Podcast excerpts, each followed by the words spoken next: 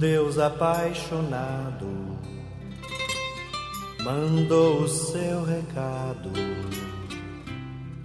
por meio do seu filho, e o filho foi Jesus.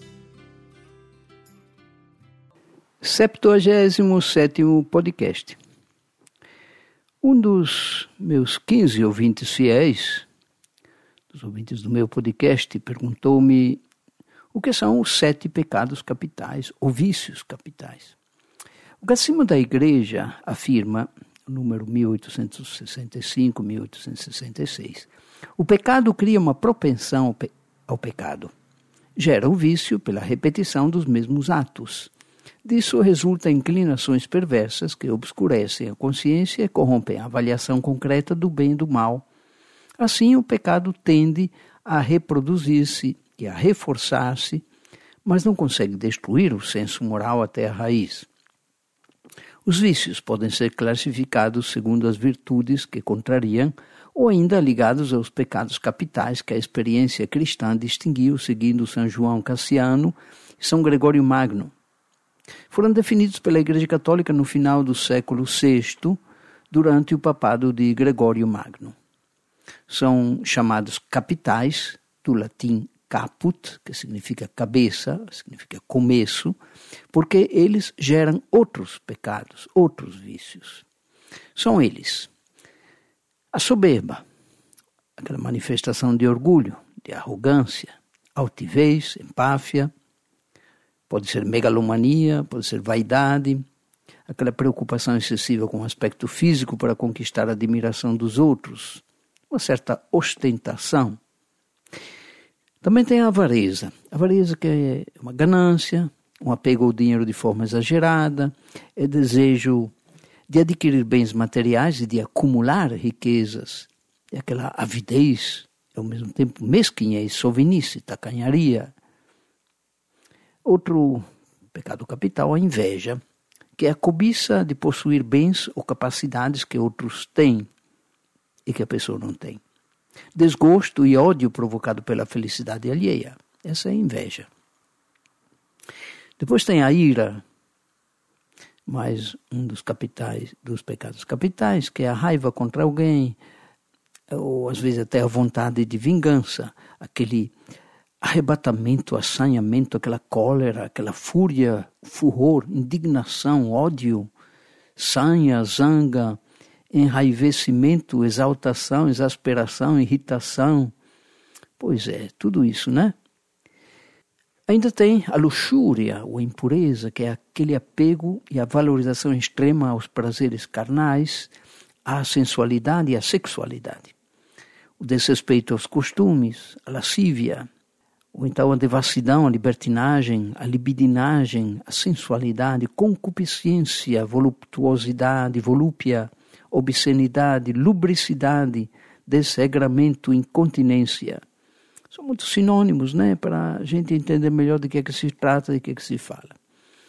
E os últimos dois, a gula, comer somente por prazer em quantidade superior àquela necessária para o corpo humano, para a necessidade da, da, da vida, aquela voracidade, glutoneria, esganação, goludice, avidez, pronto, tudo isso, a gula. Por fim, a preguiça, que é uma negligência ou falta de vontade para o trabalho ou atividades importantes que deviam ser feitas. Aquele desânimo, aquela apatia, esmorecimento, fleuma, inação, inatividade, indolência, inércia, moleza, ah, malandragem, ociosidade, a vadiação, vadiagem, vagabundagem, mas também uma certa morosidade, lerdeza, lentidão, demora, tardança, delonga, vagar. Chama-se também de assídia, que é um descaso, um descuido, um desleixo, um desmazelo, displicência, negligência, relaxamento. Pronto, acho que descrevemos os sete vícios capitais. Para cada um desses vícios capitais eu tenho um montão de histórias para contar para vocês. Vou começar então com um, um desses vícios capitais, o vício capital da soberba. Um dos aspectos da soberba, da soberba é também a vaidade, que é aquela característica é, daquilo que é vão, que é inconsistente, que não possui conteúdo, que se baseia numa aparência falsa, mentirosa. Excesso de valor dado à própria aparência, aos atributos físicos ou intelectuais, caracterizado pela esperança de reconhecimento ou de admiração das outras pessoas. Aqui vai então a história. Velório na igreja, missa de corpo presente e família reunida. O padre começa a prestar a última homenagem ao falecido. O finado era um excelente cristão. E a igreja todos os domingos. Era muito fervoroso. Era também um pai exemplar. Nunca deixava faltar nada para seus filhos. E, acima de tudo, um ótimo marido, sempre cumpria com as suas obrigações, cuidava bem de sua esposa, era fiel, chegava em casa na hora certa. A certa altura, a viúva se vira para um dos filhos e cochicha baixinho no ouvido dele. Vá até o caixão e veja se é mesmo seu pai que está lá dentro. Pois é, moral da piada. O defunto enganou os de fora, mas os familiares conheciam tão bem a peça que a viúva desconfiou que teria ocorrido troca de defunto.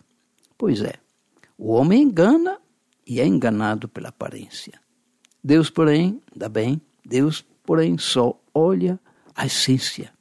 Olha o que a pessoa é, na verdade, não aquilo que ele aparenta. Que vive de aparências é apenas aparentemente que ele vive. Na verdade, nós seríamos todos heróis se fizéssemos para ser o que tão facilmente fazemos para parecer. Então, último recado: não espere morrer para virar santo ou santa. Ao longo do caminho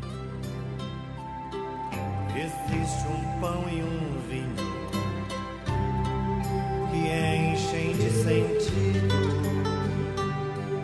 a vida de quem vai.